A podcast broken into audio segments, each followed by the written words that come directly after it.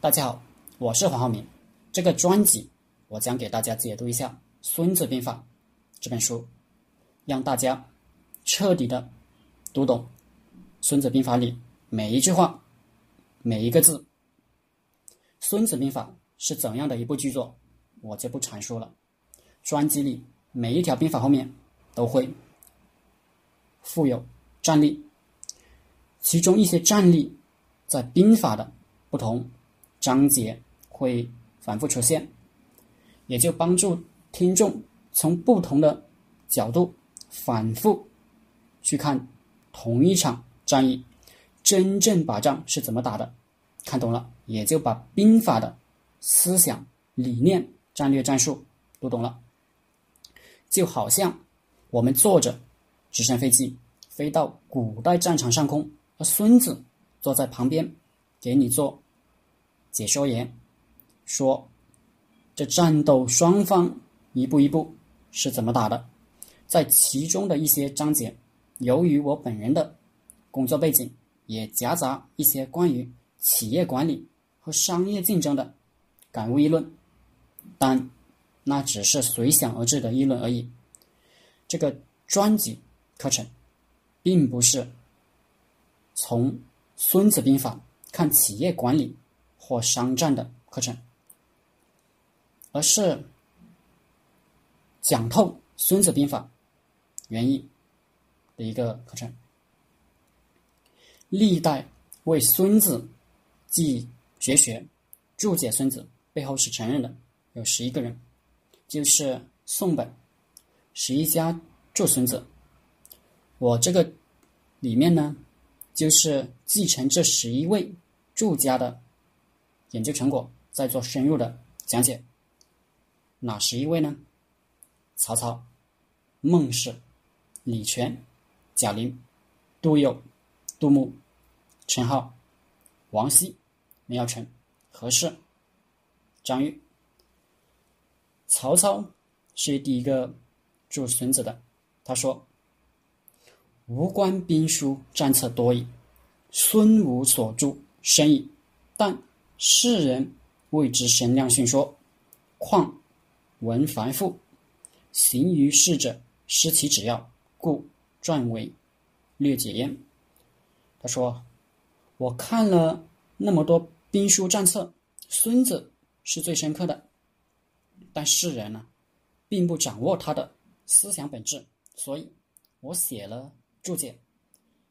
曹操一生征战。”文治武功都是千古英杰，所以他的注解是最准确的、最受重视的。这个专辑里面呢，也会大量遵从他的注解。可惜的是，他注的太简略了，因为他是专业人士，不是为普通人写的注解。他还说孙子太繁复了。我们希望他多写点，但他写的比孙子还少。孟氏名字及籍贯身世都不详，甚至朝代也不确定，可能是南朝梁人。他的注解传下来不多，但毕竟传下来了，也有可取之处。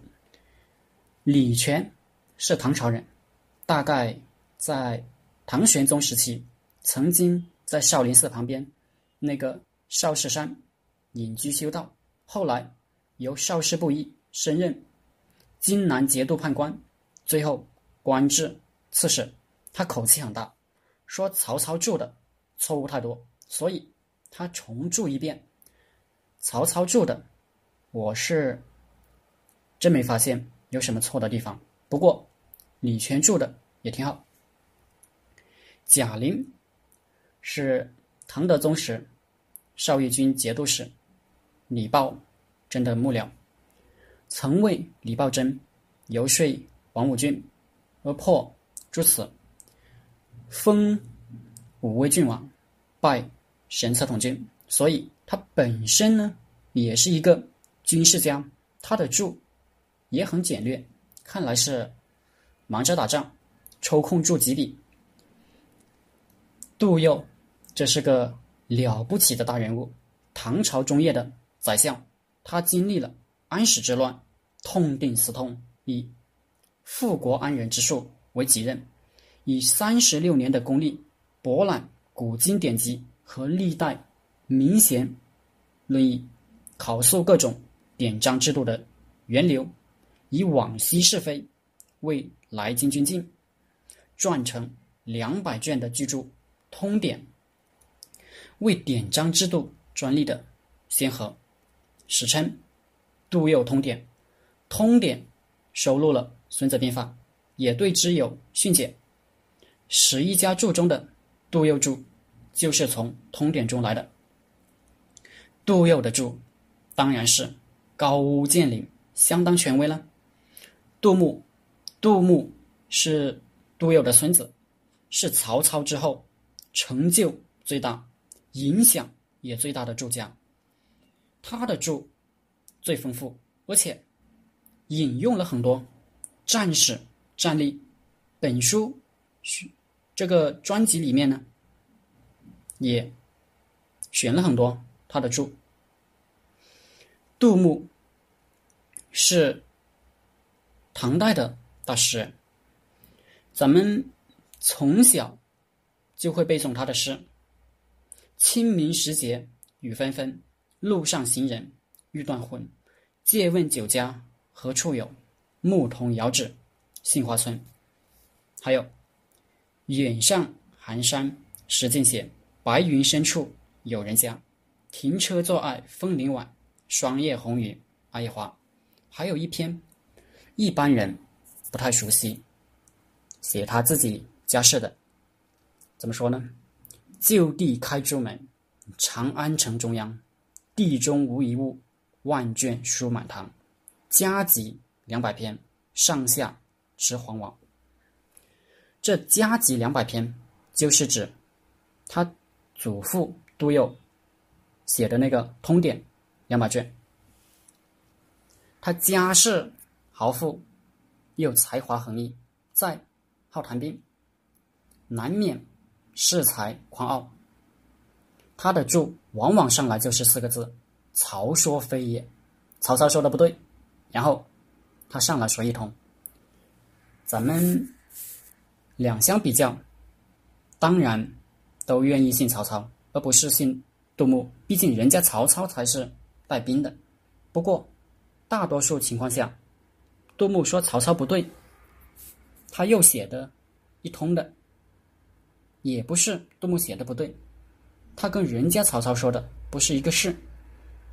杜牧诗，他写的诗比曹操写的好。打仗他没打过，才情有余，学历不足，又无实战经验，所以他理解不了曹操的他的说的话。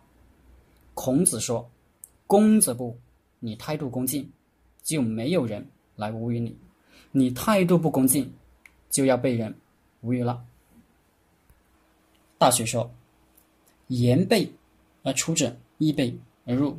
你说别人难听，就有人拿难听的话说你。”杜牧老说曹操不对，后面就有人来专门说他了。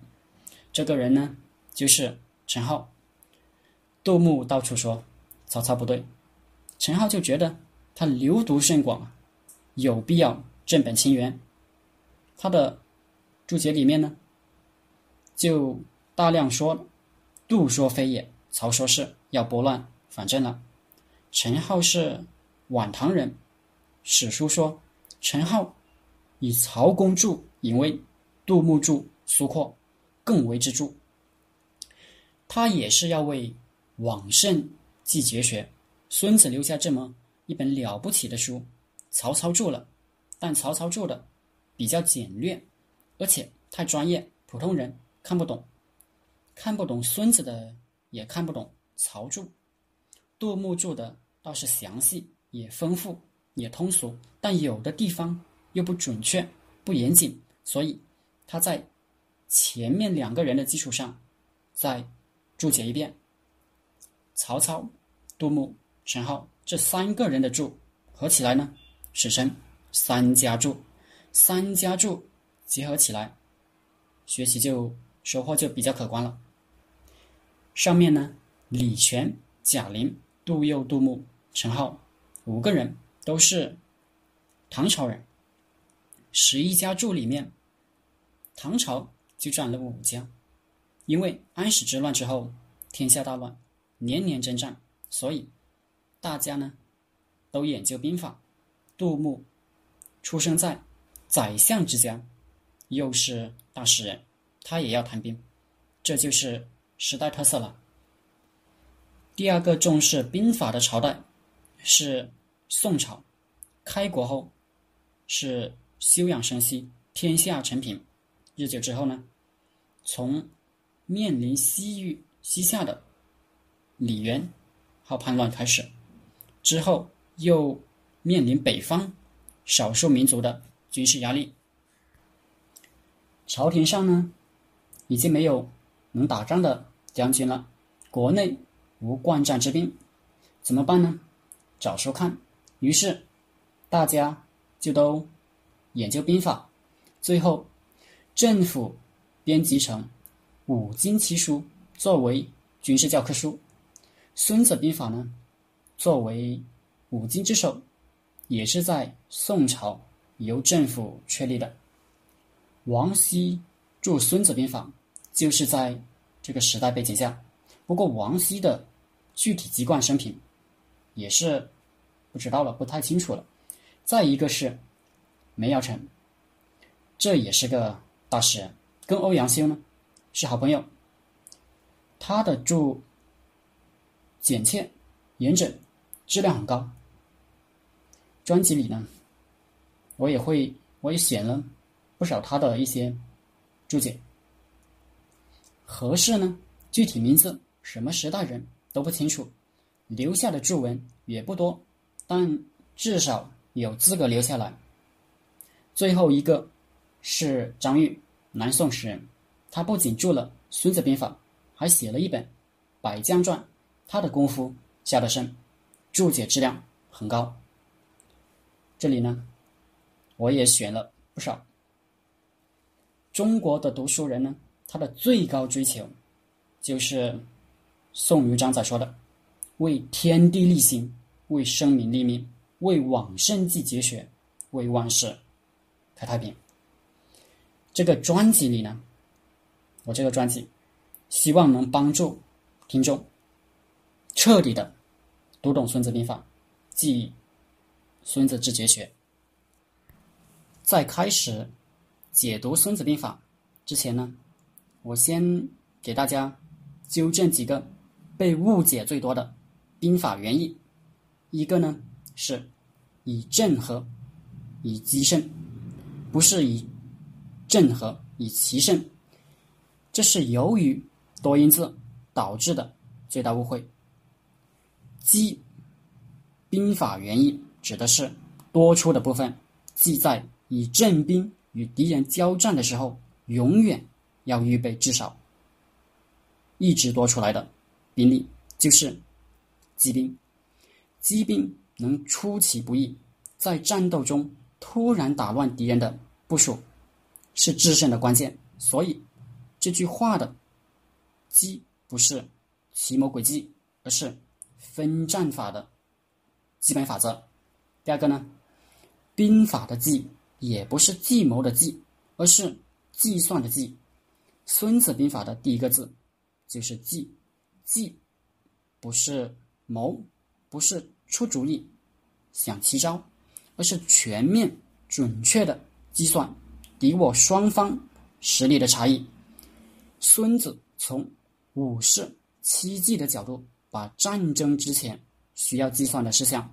一一列出，从实力计算中判断战争胜负的可能性，由此算出这仗能不能打，不能打就要躲起来，不能有侥幸心理。